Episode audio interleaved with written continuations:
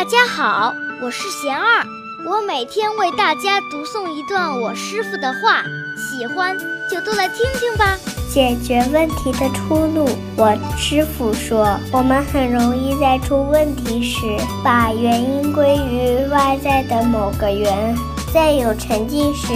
把原因归于自己，这恰恰是颠倒思维，会令烦恼更多，痛苦更深。遇到问题时，要多反思自己，在自己身上找解决问题的出路。有了成绩时，要认识到他人的帮助和功劳，升起感激回报的心，这样才是正确的思维模式。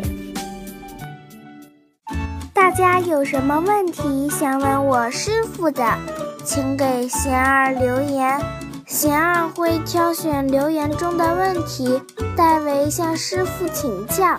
然后在今后的节目中回答哦。